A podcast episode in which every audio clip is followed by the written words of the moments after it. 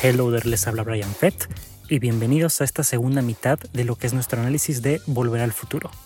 Aparte me gustaría también ahorita tomar, ah, ya hablamos un poquito de lo que es la actuación de Michael J. Fox, pero me gustaría recalcar que Christopher Lloyd es como que la persona más perfecta que puede haber para el Doc Brown, porque por un momento se consideró escoger a Jeff Goldblum, eh, ya saben, la, la mosca. Claro. Pero no, o sea, a pesar de que él No. también es una persona muy rara por, por sí mismo. No hubiera sido malo. O sea, bueno, si no hubiéramos conocido a Christopher Lloyd, creo que lo hubiera hecho bastante digno. Creo que tiene la capacidad. Y que Christopher Lloyd creo que también era una de las fijaciones de Robert Zemeckis y de, y de Bob Gale, que platica Christopher Lloyd que cuando le llega la, la- la invitación para participar en la película, él estaba filmando en México, en la Ciudad de México.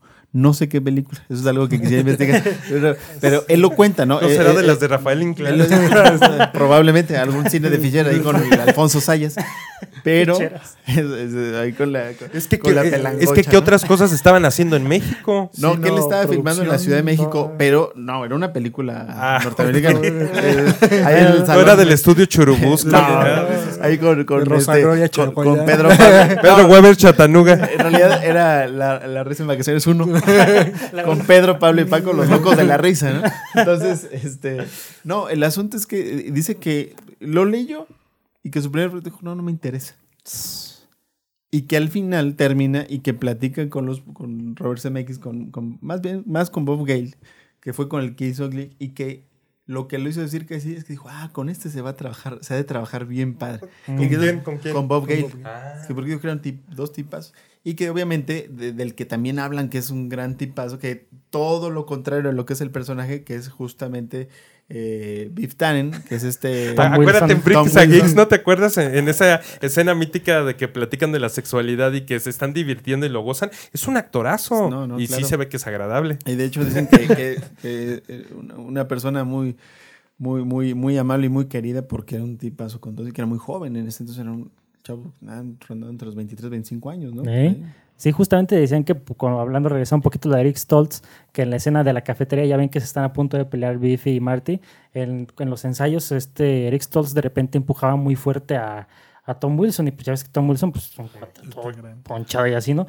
Y le decía, oye, ¿le puedes bajar tantitos que está haciendo muy fuerte? Y que no, que pues el Eric Stoltz como está bien clavado con su actuación y él a la mera no le hizo nada, pero que dicen que le dejó casi con moretones y no sé qué, pero eso habla muy bien del, del profesionalismo y la gran persona que ha de ser Claro, Tom Wilson, claro. ¿no? Sí, hablan de Tom Wilson que, que, que Biff Tannen es exactamente todo lo opuesto a...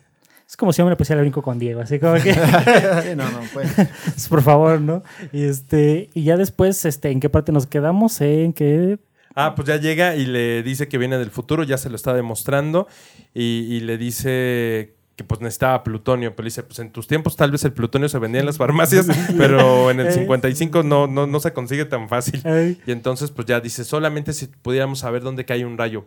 Y lo sabemos. Y entonces sacan eso que mencionaste hace rato. Sí, porque aparte me encanta cómo eso, como detalles tan mundanos, pero tienen tanto efecto en la, en la trama, ¿no?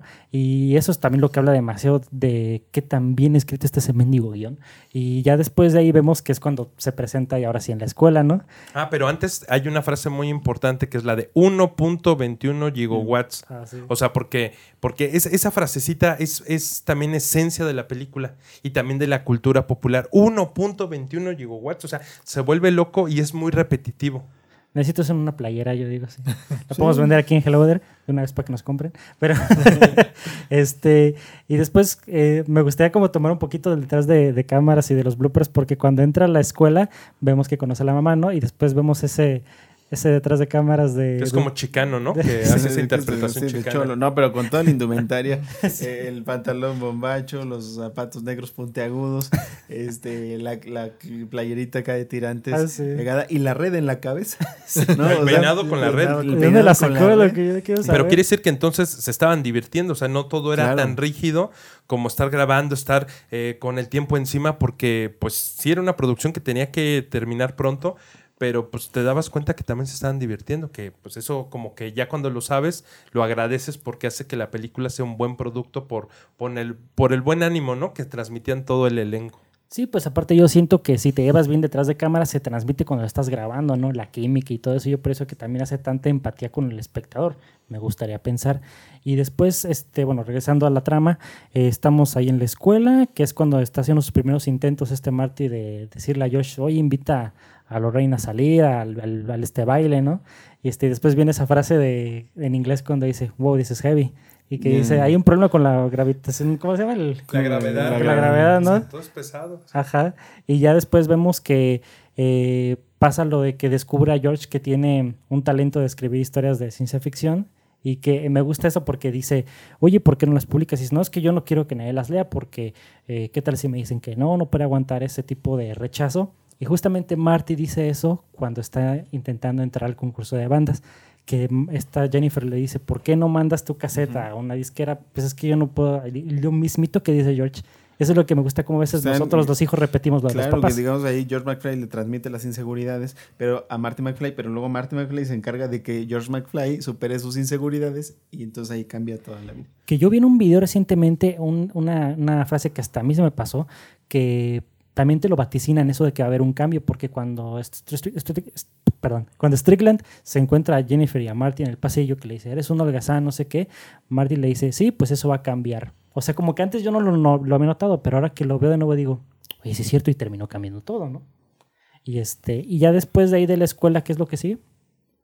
Pues ya, ya cuando plantea todo esto, eh, dice, pues tenemos que buscar un, ritual, un ritual social, un ritual como tipo de aparamiento, aparamiento. Entonces, eh, dice, pues está el baile. Pero se empieza a dar cuenta, lo eh, cobra doble importancia porque trae esa fotografía donde se están desvaneciendo y empieza a borrarse a Dave, Dave, el hermano mayor, luego su hermana, y, entonces pues el último, que, que también eso tiene mucho que ver porque Tenía que ser el menor Mar de pues si no se borra el principio, adiós, no. Mandamos a Dave al futuro y todo se acaba ahí, ¿no? Ajá, sí, como que no tiene sentido. Nos mandamos al pasado y todo se acaba ahí. Pero ahí recuerden que la, eh, la mamá empieza a clavarse con Marty y entonces lo va a buscar al, al taller del Doc. Y, y, es ahí cuando tratan de ocultar al DeLorean y ahí el Doc se empieza a preocupar porque dice, uy, se está enamorando de ti. Entonces, pues pasa lo de, lo de la fotografía. Entonces insisten que se tiene que preocupar en que los dos, o sea, entre que sus padres se, enamoren. Entonces ahí es como una historia y el doc por otro lado tratando de hacer todo. Sobre todo me gusta una parte que es cuando hace lo, de la maqueta y, le dice, disculpa la lo tosco, que es, muy improvisada. Y es una super maqueta, este, con todo. Y ah. él dice, no, es que no tuve tiempo. Pero pues, recreó todo, sin, no tenía esa necesidad y lo hizo. Ajá, sí, súper bien. Y aparte, me gusta que también aquí es donde empezamos a ver la transición del personaje de Marty de ser un holgazán, alguien que se hace responsabilidad de sus propios actos. Y en este caso, de su propia vida, porque ahora sí depende de que tiene que hacer las cosas bien, porque si no, se muere. Sí, de hecho, es muy importante eso que mencionan de cuando se empieza a desvanecer de la foto, porque, digo, yo que la vi cuando era niño, y a lo mejor, como menciona Hans, estos niños que la vieron, es hasta cierto punto complejo esta cuestión de que cómo altera. O sea, si tú alteras algo en el pasado, obviamente va a alterar en el futuro y en este caso es él. Entonces, cuando ellos, o sea, la verdad al principio, cuando yo era niño, me recuerdo que yo decía, pero ¿qué va a pasar? O sea, ¿qué va a cambiar? ¿Por qué va a cambiar? Él puede regresar y va a regresar igual. Cuando explican esto con que se está desvaneciendo en la fotografía, aquí es, ok, él ya cambió algo. Y aquí, o sea, eh, como es, mencionan, o sea, es, es perfecto este guion porque con una imagen te hacen referencia de que ya está cambiando absolutamente todo. O sea, mm. es algo que un niño de 10, 12 años te lo va a poder entender. O sea, esto es algo muy importante. Y sin hacer ningún este, un corte a el futuro, el presente alterno ni nada. O sea, como tú dices, una simple foto. Un elemento que va cargando.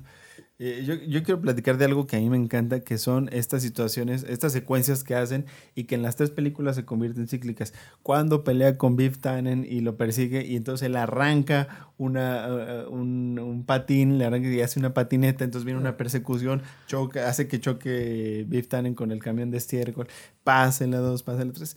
Y, y entonces ahí es donde te das cuenta que, que, que lo, lo vuelves a ver y lo vuelves a vivir y lo ejecutan también que te sigue gustando. Al rato cuando pasemos a la 3, yo hago mención sobre, sobre esa escena que es repetitiva, que en la 3 hay un cambio importante, pero eh, por lo menos se da casi exacto en la 1 y en la 2 con ciertas variantes, pero es importante ese momento porque su mamá se enamora más de él. Porque pues se inventa el- la patineta y ven cómo se agarra de la camioneta y los esquiva y pasa lo del estiércol. Pero ahí dice, es un sueño. Ah, sí. Y entonces, pues eso, es- eso te, te da eh, un, un indicio de peligro porque cada vez está más clavada la mamá con el hijo. Sí, porque va subiendo la tensión. Porque cuando ya dices, ya después de que George se ve motivado por Darth Vader del planeta Vulcano, que ya de enamorar a su mamá, me encanta porque agarra su valor y llega y en vez de pedir una cerveza dice, deme una leche de chocolate. y llega ¿no? y la recibe bien, bien padrote y le dice a, a Lorraine esa frase tan romántica que dice, soy tu densidad. y, este- y ya después pasa esto, ¿no? Y eso es lo que me gusta porque no tiene, a lo mejor no está Biff tan presente como antagonista y aunque ha sido derrotado en el sentido de que pasa lo del estiércol, sigue aumentando la tensión porque como dices, la mamá se empieza a enamorar más de él y pues las cosas no han cambiado. O sea, es una victoria entre comillas, pero no tanto porque pues Marty sigue en esa carrera contra el reloj.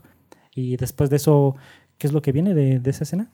Ya cuando estamos ahí, a ver, vamos a tratar de capitular, ya se salva. Él, él- él trata de recomponer la situación haciendo un plan. Entonces él junto con el Doc Brown dicen, ¿por qué no este, te, te- te tratas de propasar con tu mamá? Y le dicen, no, ¿cómo? Pues sí, para que entonces llegue George McFly. Dice, ah, ok, ok. Entonces Ah, sí. ese era el Y plan. se lo platica al papá. Ajá, entonces le platica y le dice, pero ¿cómo crees? Le dice, sí, vas a llegar. Entonces, este, me vas a decir, quita tus sucias manos. Y me golpeas, entonces ya tú te llevas a la chica, porque eso es lo que a ella le gusta. Él ya vio que, que, que así como que el, Ajá. el, el malo, ¿no? El fuerte. Pero ya después las cosas se ponen pues pesadas, porque ya cuando llegan al, al baile, pues se estacionan ahí afuera de, de la escuela y ella saca un cigarrillo y empieza a fumar y él como que se molesta porque dice, ¿por qué? No, pues eh, no seas tan rígido, pareces mi mamá. Ah, y sí. también saca una de estas pachitas, de anforitas, y empieza a beber. Entonces todo lo que le dijo la mamá en su en el 80 y. ¿qué? 85 que, que, que no hiciera, que ella nunca se iría así con un hombre, que nunca lo hizo, pues lo estaba haciendo con él. Entonces Ajá. estaba bebiendo, estaba fumando y, y- y pasa algo muy importante que es cuando se besan, ella de repente se saca de onda, como que hay un momento que Ya dice, quiebre, eh. es que sentí como si besara a mi hermano, pero, pero se besaron. Ajá. Entonces eso es un punto muy importante de la historia. Sí, porque curiosamente tomando eso que mencionas de que se empieza a tomar y a fumar y que es como la contradicción de lo que ella ya de grande le dice, creo que justamente la de las razones principales por la que empiezan a escribir Volver al Futuro es porque Robert Zemeckis y Bob Gale discutían y decían que si era cierto las historias que nos contaban nuestros papás, Sí. de que ellos eran los más populares, que nunca hacían nada, que no sé qué, y que un, un día viendo las fotos de anuario dijeron, me pregunto si yo sería amigo de mi papá. O así como ese tipo de preguntas que uno de hijo se hace. Y es como esa representación de ese tema personal, digamos, pero cómo lo escriben de tal forma que te conecta también con esa situación. Y este, y bueno, ya estamos también en el, ya estamos en el baile. Pasa esto, pasa la escena donde ya por fin George agarra el valor y le da el trancazo a Biff Tannen. Y este vemos también eh, que que- encajo- encajuelan a, a, a Marty McFly. ah sí, Sí. Lo encajuelan y este justamente en, en el, estaban en un break. Pero a ver, acuérdense por qué músicos- sale, por qué sale Marty, o sea, por qué sale del coche. Porque acuérdense que llega Biff. O sea, acuérdense que la pelea que sucede entre el papá y Biff ya no estaba Marty presente. ¿Por qué sale Marty? ¿Por qué ya no está en el coche? ah, buena pregunta. no, por eso, porque llega, llega Biff con Beef sus con sus secuaces. amigos y los meten. Ajá, la- entonces le dicen, ahora sí, este, nos la, la vas a pagar. Entonces se lo entre llevan. los cuatro se lo llevan, medio lo Y matan. Biff se queda con la Y- mamá. y es cuando Ah, lo- sí. Ajá, entonces Biff se encierra y dice, ahorita me voy a cobrar aquí, ¿no? Eh, Entonces, este, él, él lo van y lo meten en la cajuela de los músicos estos. Ujú. Que eran parientes de Chuck Berry, que uno era pariente de Chuck Ajá, Sí. Berry. era Marvin Berry, su, su- Marvin Berry. su primo. Eh, Y, y, y, y cuando lo rescatan, porque él empieza a golpear, el guitarrista se corta la mano. Dice, no, pues se acabó la música. Y digo, no, es que si, si ustedes no cantan, no, no, no van a bailar. Y si no bailan, No se van a enamoran. besar. No, yo no voy a existir. Los, los músicos dicen, no sé de qué está hablando este cuate. Y le dice, pues a menos que consigas a alguien que toque la guitarra. Y ahí está cantando Y es su oportunidad. Sí. Sí, porque aparte también cuando menciona a Michael J. Fox en entrevistas de esta secuencia, que es su favorita de toda la trilogía, dice que él cuando ya vemos que empieza a tocar Johnny B. Good, dice que se inspiró en todos sus héroes de la guitarra, porque él ya sabía tocar, pero pues tenía que ahora saber bailar a la vez y todo eso. Y por eso vemos referencias a Pete Townshend de The Who, eh, vemos esa- esos bailecitos también de, de, este, Ang- de, de- Angus Young. de Angus Young. Sí, y pues sí. totalmente la actitud de Chuck Berry, ¿no? Y este y bueno, ¿qué es lo que más les gusta de esa, de esa secuencia? Pues esa secuencia ya cuando está tocando, o sea, es totalmente así como empieza bien, tocando bien, pero cuando se empieza a emocionar, o sea, al final ya acaba como, totalmente como Van, Van Halen, ¿no? Ah, sí. Que se nota que era también así como su ídolo. Y ahí es cuando ya así como que todo el, este, bueno, antes pasa que el primo de Chuck Berry, ¿no? Le dice, este, oye, es- ¿quieres escuchar esto, no? Sí, es lo que estaba buscando, no sé qué, escuchar. Pero, pero no omitan esa parte importante donde Biff estaba abusando de la mamá Mm. y entonces ya llega Josh pensando que el que estaba dentro era Marty y Biff lo agarra y le hace como llave de puerquito, no sé cómo se diga, lo agarra y, y el otro ya está sometido, está súper sometido George hasta que pues como que toma valor al tirar a la mamá y Ah, entonces sí. ahora como con el brazo izquierdo con, con la izquierda le mete un fregadazo a a Biff y, y lo tumba. Y entonces toda la gente se agrupa y, y ya cambia, ¿no? Hasta cambia la música eh, como, como heroica y, y levanta a la mamá y se van al, al baile. Porque cuando dices todo lo de,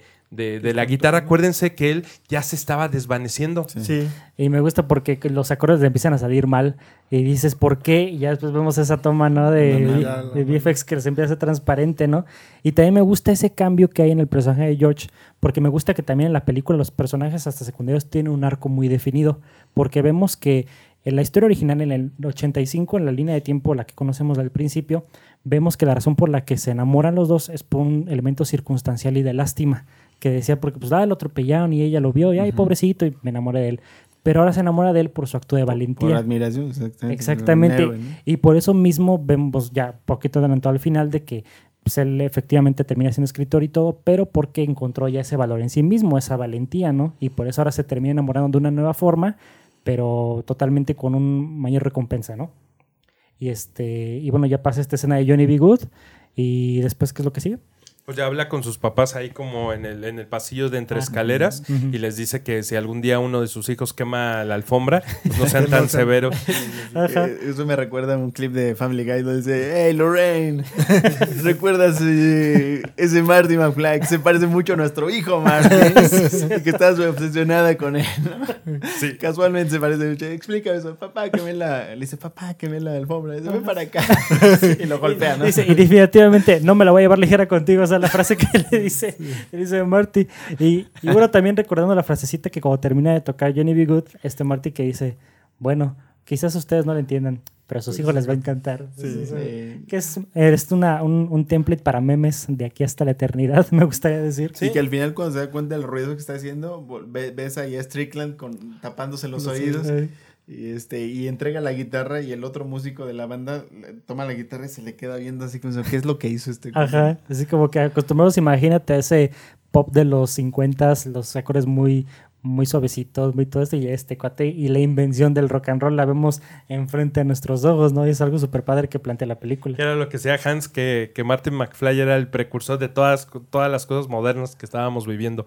Pero a partir de ese momento, acuérdense que él ya tenía el tiempo muy medido, eh, porque no era la intención que él tocara. Porque él, digamos que ya había hecho su papel de poner a, a a la mamá y al papá ahí juntos, pero todavía cuando llega George con Lorraine al, al baile, eh, pues todavía no se había terminado de cuajar eh, esa cuestión de- del amor, del enamoramiento, porque todavía hay un tipo oportuno que llega y le quita a Lorraine para bailar con ella. Ah, y sí. entonces, este, pues ahí era cuando ya se nos estaba muriendo Marty y de repente toma valor de otro lugar sin que ya nadie le dijera a George. Y George dice, quítate que ahí te voy. Ah, ya sí. se pone a bailar con la mamá y ahora sí ya la besa, que es otro momento importante. Que ya cuando, ahora sí regresa Es la fuerza de Marty, ¿no? Ya para poder tocar Johnny Y, ahí sí ya se hubiera podido ir, pero decide tocar esta canción, este, ya, ya la última, porque era lo que no había podido hacer en su propia escuela, que era la misma escuela, eh, pero en, en su tiempo, en su línea temporal normal, y lo puede hacer en el pasado. Y ya se va corriendo a ver al Doc, porque ya tienen el tiempo bien medido para poder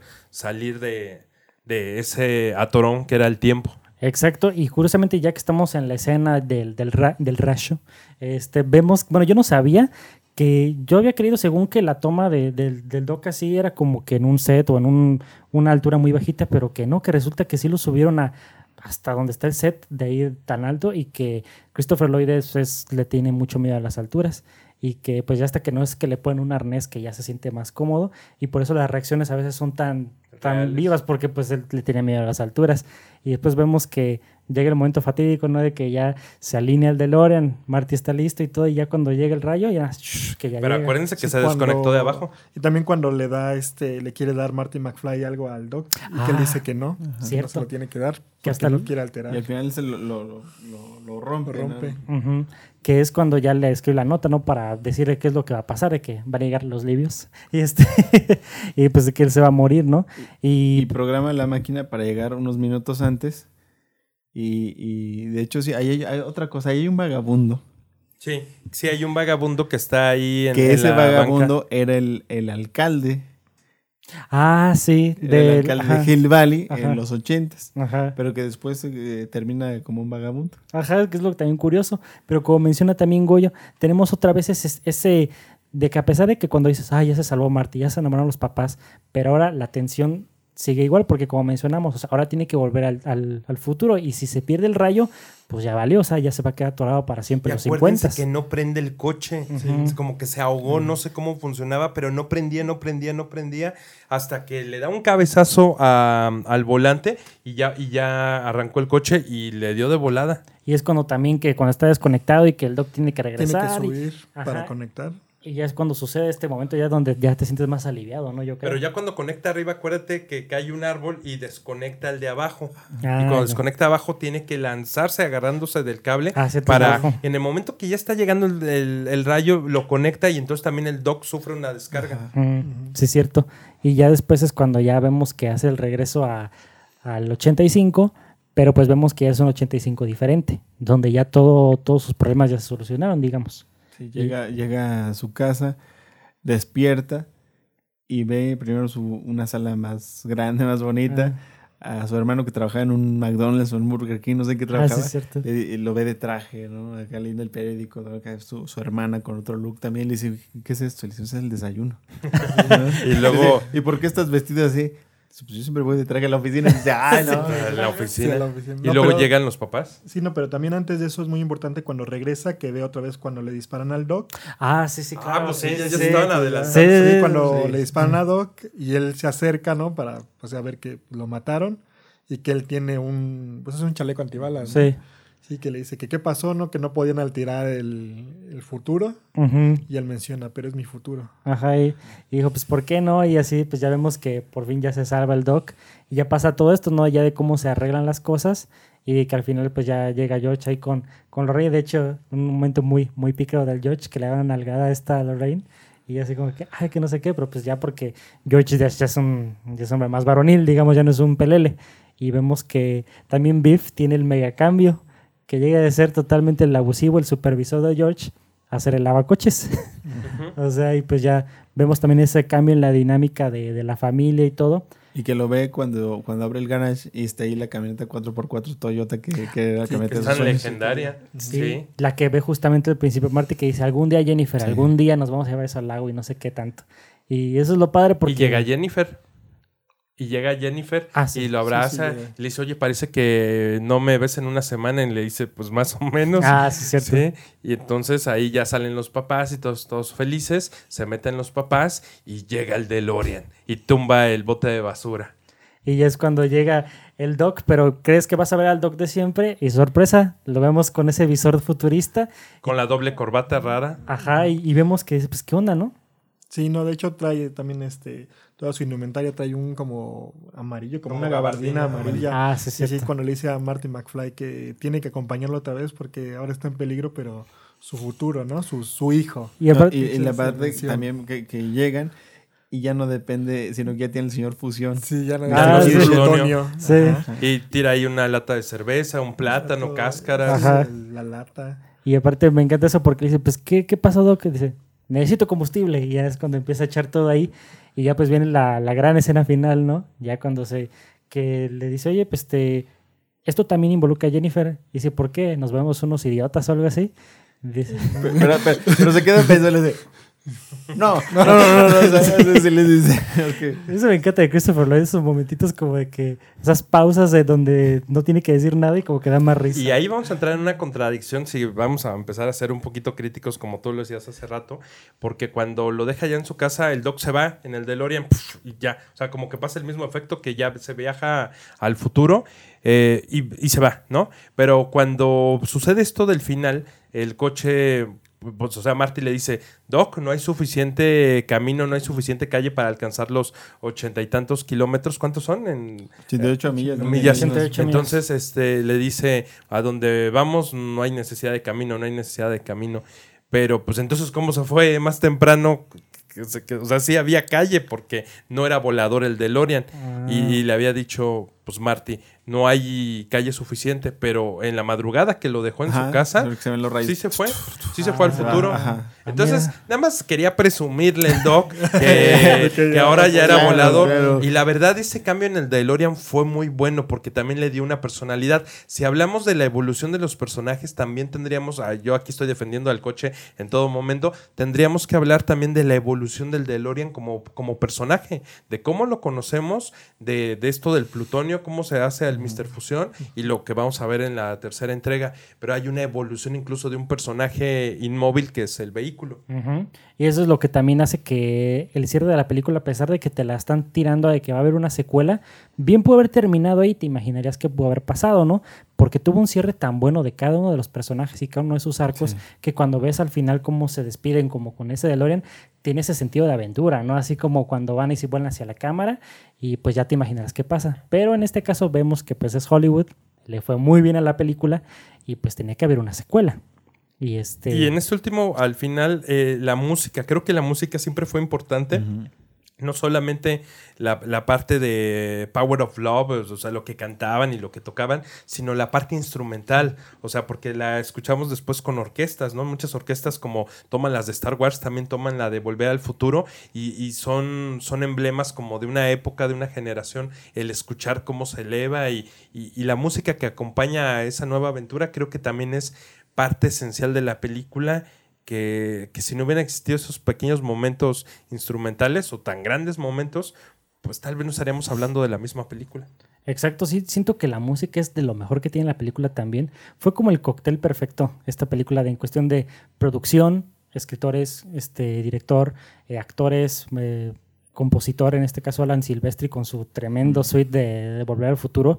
Y sí, o sea, como que siento que todo eso es lo que ha- hace que le da como ese valor agregado, digamos, de que es esa película ya tan emblemática como lo acabas de decir, Goyo. Y este, y sí, yo pienso que antes de dirigirnos directamente con la segunda parte, me gustaría comentar unos dos datos curiosos que encontré ahí en un libro que mencionan que, hablando de la película, uno de, de los primeros dos borradores del guion se había pensado que tanto Marty como el Doc se dedicaran a hacer piratería de películas en el tercer piso de un cine y que ese era como su primer trasfondo, ¿no? Y que otro dato también por ahí dicen que cuando al final de la película, cuando Marty tiene que regresar a su presente, eh, la manera en que lo logra es por medio de radiación mientras se mete a un refrigerador. Y vemos que esto, esta referencia se Es que ve. La máquina iba a ser Sí. antes un refrigerador Sí, y no un sí. DeLorean, ¿verdad? Ajá. Y vemos que pues esto se repite de alguna forma con Indiana Jones 4, cuando se protege con la, de la bomba nuclear con un refrigerador, porque mencionan que en ese, en ese borrador del guion, eh, eh, Marty se mete en ese refri al final para regresar, pero lo hace en una prueba de bombas nucleares y que con la energía de la bomba nuclear se iba a regresar al, al presente y no sé qué. Y por eso, ese dato curioso nada más. Qué bueno que no lo hicieron. Sí, no. Sí, imagínate, si no, si me digo refri en vez de tener esto aquí. Claro, aquí tendríamos Sí, un refrigerador. Bueno, bueno, pues los amantes del Doctor. Who tienen su, Su cabina telefónica. Que a mí no se me hace tan interesante, perdónenme, Mm. pero No, yo creo que la único interés fue con Billy Ted. Solamente sí, sí. que va a haber la tercera entrega pronto. Ah, sí, claro, que en su momento le vamos a hacer Vamos también a reseña. platicar de eso, claro. Yo tengo que ver las primeras dos porque no las he visto. ¿Cómo es posible? es ¿Que Brian? dónde las veo? No están en Netflix y... No, creo que están en Amazon, búscalas en, ¿En Amazon serio? Prime Sí. o si no en Google Películas o en no, la de iTunes. las pasan en Sí, las pasan en. Sí, sí, ¿A yo las poco? Nunca me tocó ahí. verlas. Ahí me echan un WhatsApp ahí cuando... Alex, Alex Winter y este Keanu- Keanu, Reeves. Que no es el novio de internet. Y bueno, eso fue todo para discutir la primera película de esta trilogía y no te pierdas la próxima semana la continuación con nuestra discusión sobre las partes 2 y 3. Gracias por escucharnos.